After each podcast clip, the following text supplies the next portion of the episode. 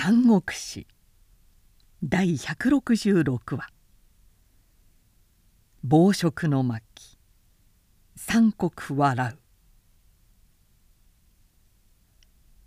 84万と唱えていた曹操の軍勢はこの一敗戦で一夜に3分の1以下になったという。溺死した者焼け死んだ者矢に当たって倒れた者また陸上でも馬に踏まれ槍に追われ何しろ山をなすばかりな師匠を置いて三校の要塞から回覧した。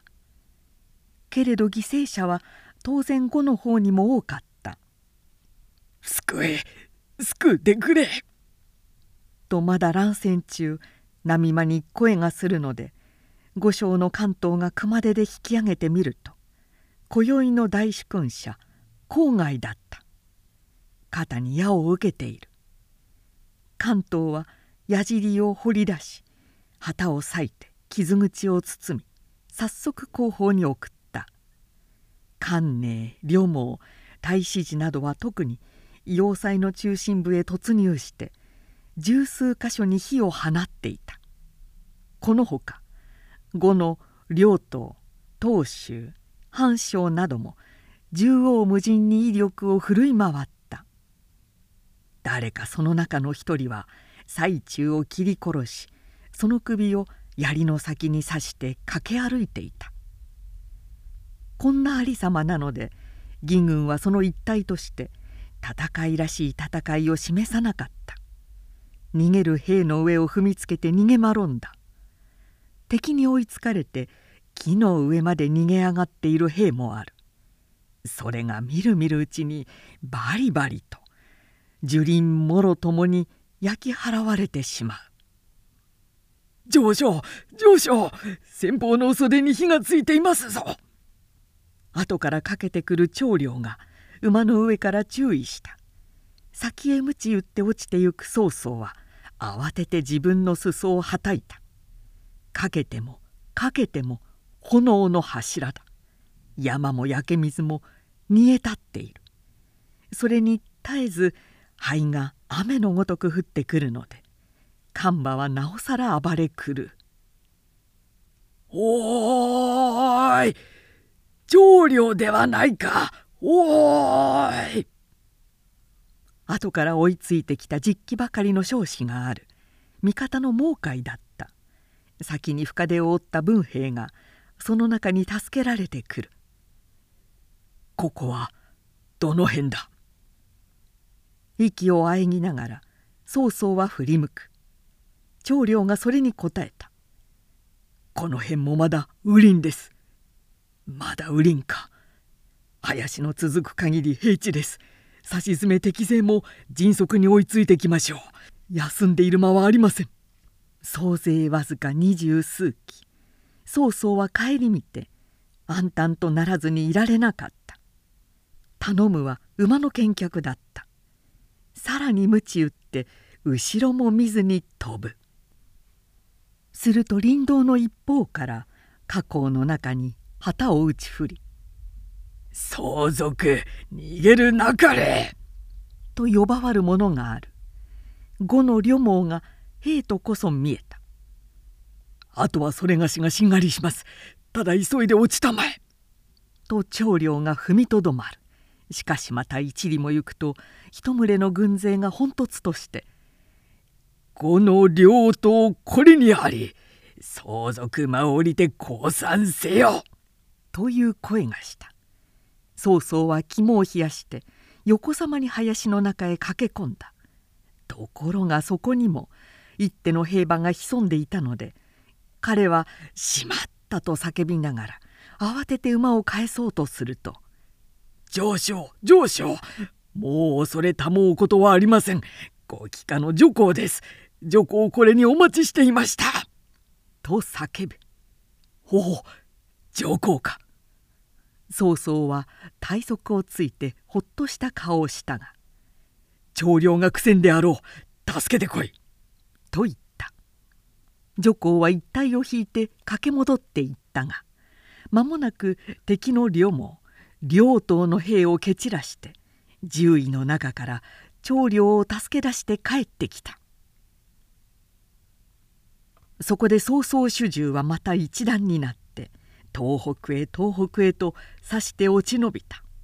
すると一票の軍馬が山によって控えていた「敵か!」と女皇長領などが再び苦戦を覚悟して物見させると。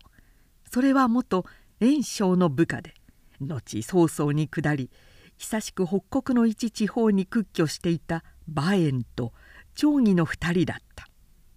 2人は早速曹操に会いに来た。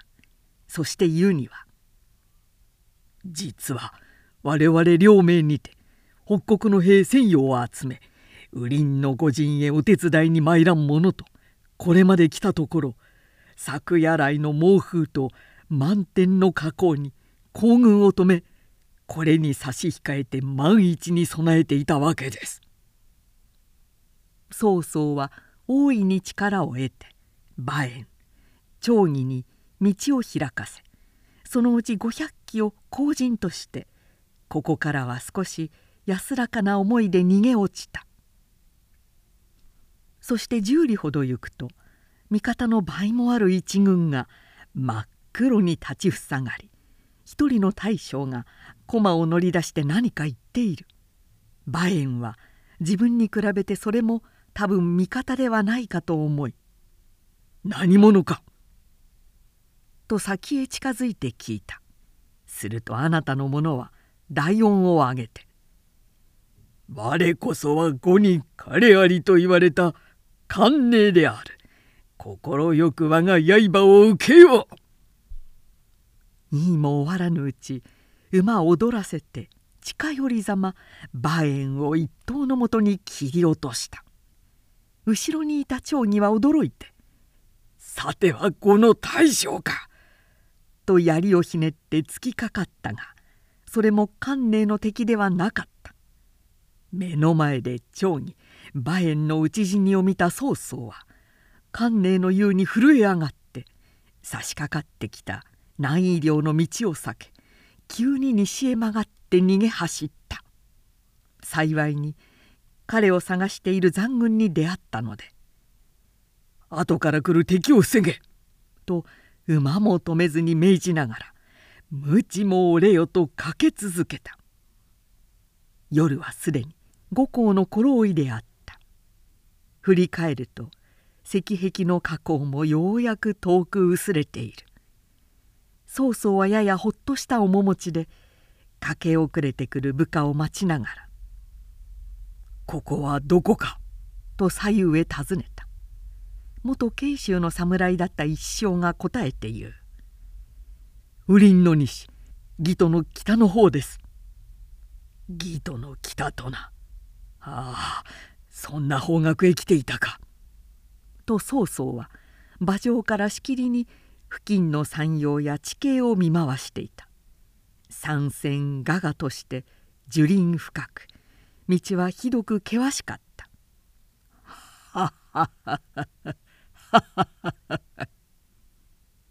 突然曹操が声を放って笑い出したので前後の大将たちはキーな顔を見合わせて彼に尋ねた「上昇何をお笑いになるのですか?」と曹操は答えて言う「いや別段なことでもない。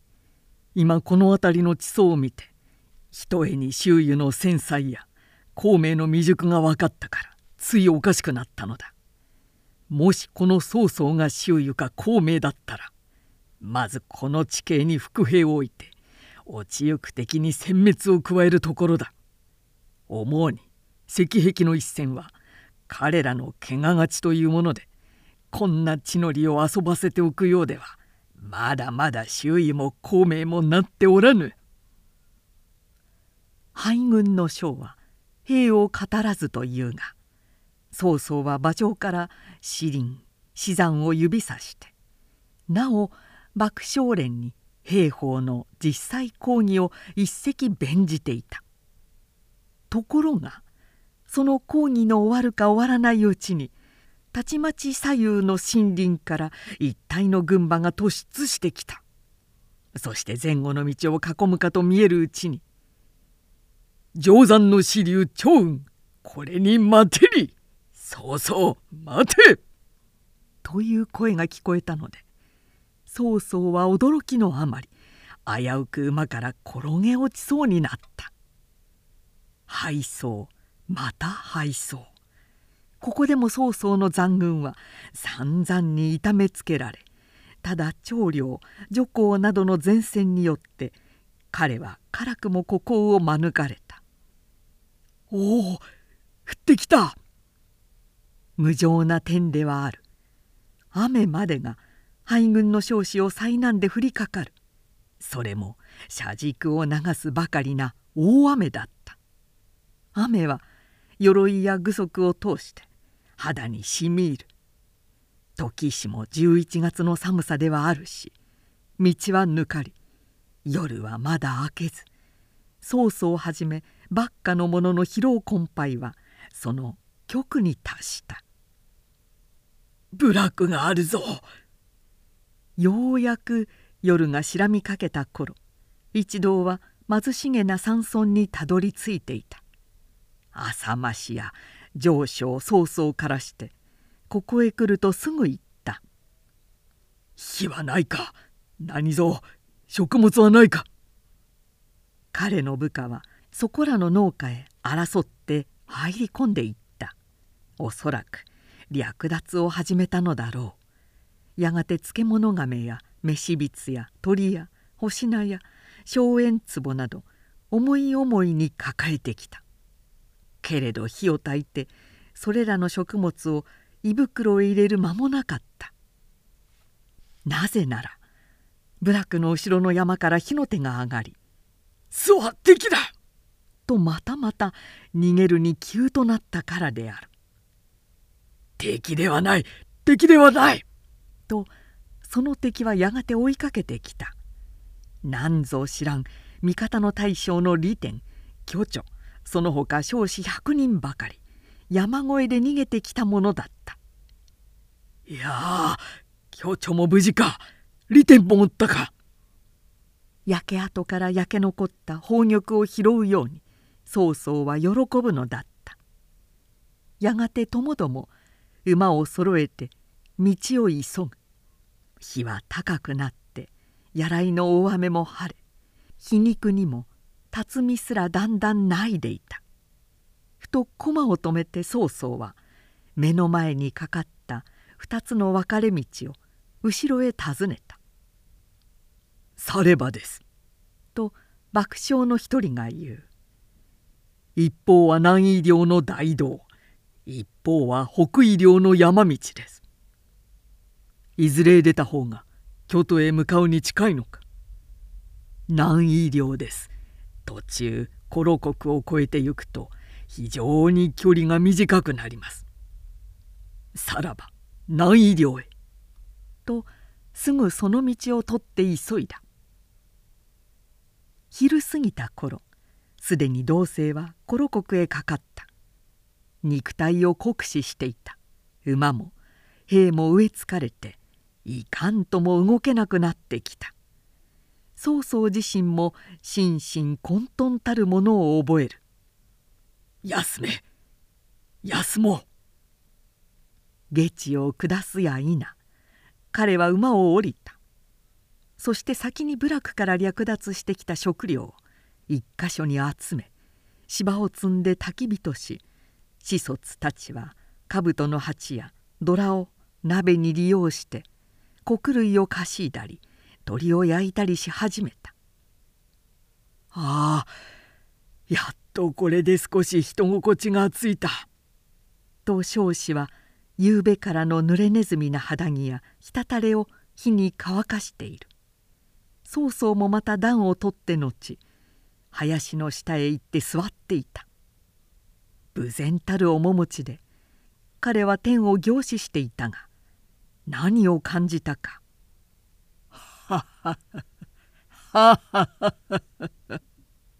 と一人で笑い出した。諸将は何かぎょっとしたように彼へ向かって言った「先にも上昇は大いにお笑いになってまさかそのためでもありますまいが長雲支流の追っ手を引き出しました。今また何をそうお笑いになるのですか。曹操はなお笑って言う。孔明周囲共に大将の才はあるがまだ地望の足らぬのを世は笑うのだ。もし曹操が敵ならばここに一手の税を伏せいつをもって老松の刑を施すであろうにさてさてぬかったり。その言葉がまだ終わらぬうちにたちまち金庫完成死山にこだまし辺りの樹林皆平馬と化したのごとく四方八面に敵の姿が見えてきた。中に声あって「そうそうよくぞ来た。エンジン調子これに待ったりそこを去るな」穴やと思う間に上八の蛇鉾黒影の一足さんさんたる郊外が流星のごとくこちらへ飛んできた「上妃だ!」名を聞いただけでも諸将は肝を冷やした子卒たちは皆兜や下着を火に乾かしていたところなので終生老媒赤裸のままで散乱するもある巨著のごときも「上昇の危機近づけては!」と慌てて蔵もない馬へ飛び乗り猛然駆け寄ってきた張飛の前に立って戦いややしばし食い止めていたその間に「諏訪こそ!」と長領女皇など辛くも鎧を取って身にかぶり曹操を先へ逃がしておいてから馬を並べて張飛へかかっていった。とはいえ張飛の振り回す一条八尺の蛇鉾には当たるべくもないその敵を討つというよりは彼の猛烈な突進を少しの間でも防ぎ支えているのがやっとであった。曹操は耳を塞ぎ目をつぶって数里の間は生ける心地もなくただ逃げ走った。やがてちりぢりに味方の少子も彼の後を慕って追いついてきたがどれを見ても傷を負っていないものはないありさまだった。また分かれ道へ出た。この二筋の道はどっちへ向かったがよいか。曹操の質問にいずれも南軍へ通じていますが道幅の広い大道の方は50里以上も沿道になります」と地理に詳しい者が答えた。曹操は聞くとうなずいて山の上へ部下を走らせた。部下は立ち返ってきてから復命した。山道の方を伺ってみますと彼方の峠や谷間の諸所からほのかに陣営が立ち上っております。必上敵の伏兵がおるに違いございません。そうか。と曹操は眉根をきっと落ち着けてしからば山道を経て行こう。者ども山越えして進め。